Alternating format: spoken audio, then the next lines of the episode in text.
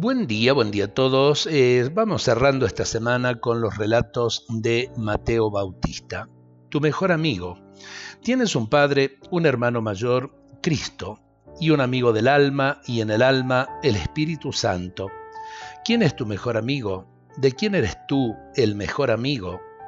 Construía Sócrates una casa con una pequeña habitación en las afueras de Atenas cuando algunas personas le preguntaron, Sócrates es eh, aquel sabio de Atenas. ¿Para qué servirá esa minúscula habitación, Sócrates? Es para mis amigos, contestó el filósofo.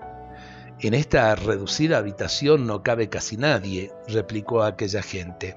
Entonces, con su ya tradicional y fina ironía, Sócrates sentenció, lo que daría yo por poder llenarla. Cuánto de sabiduría en estas palabras, porque en realidad, en realidad, verdaderamente amigos, hay muy pocos en nuestras vidas.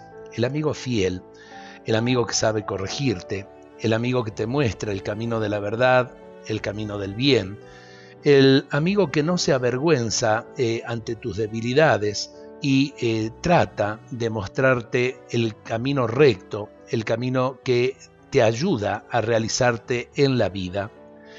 Eh, si nos ponemos a pensar, amigos, amigos, eh, qué pocos que hay en nuestras vidas, pero aprendamos a agradecerlo a Dios, porque en realidad, en realidad son aquellos que nos muestran el camino también de la salvación.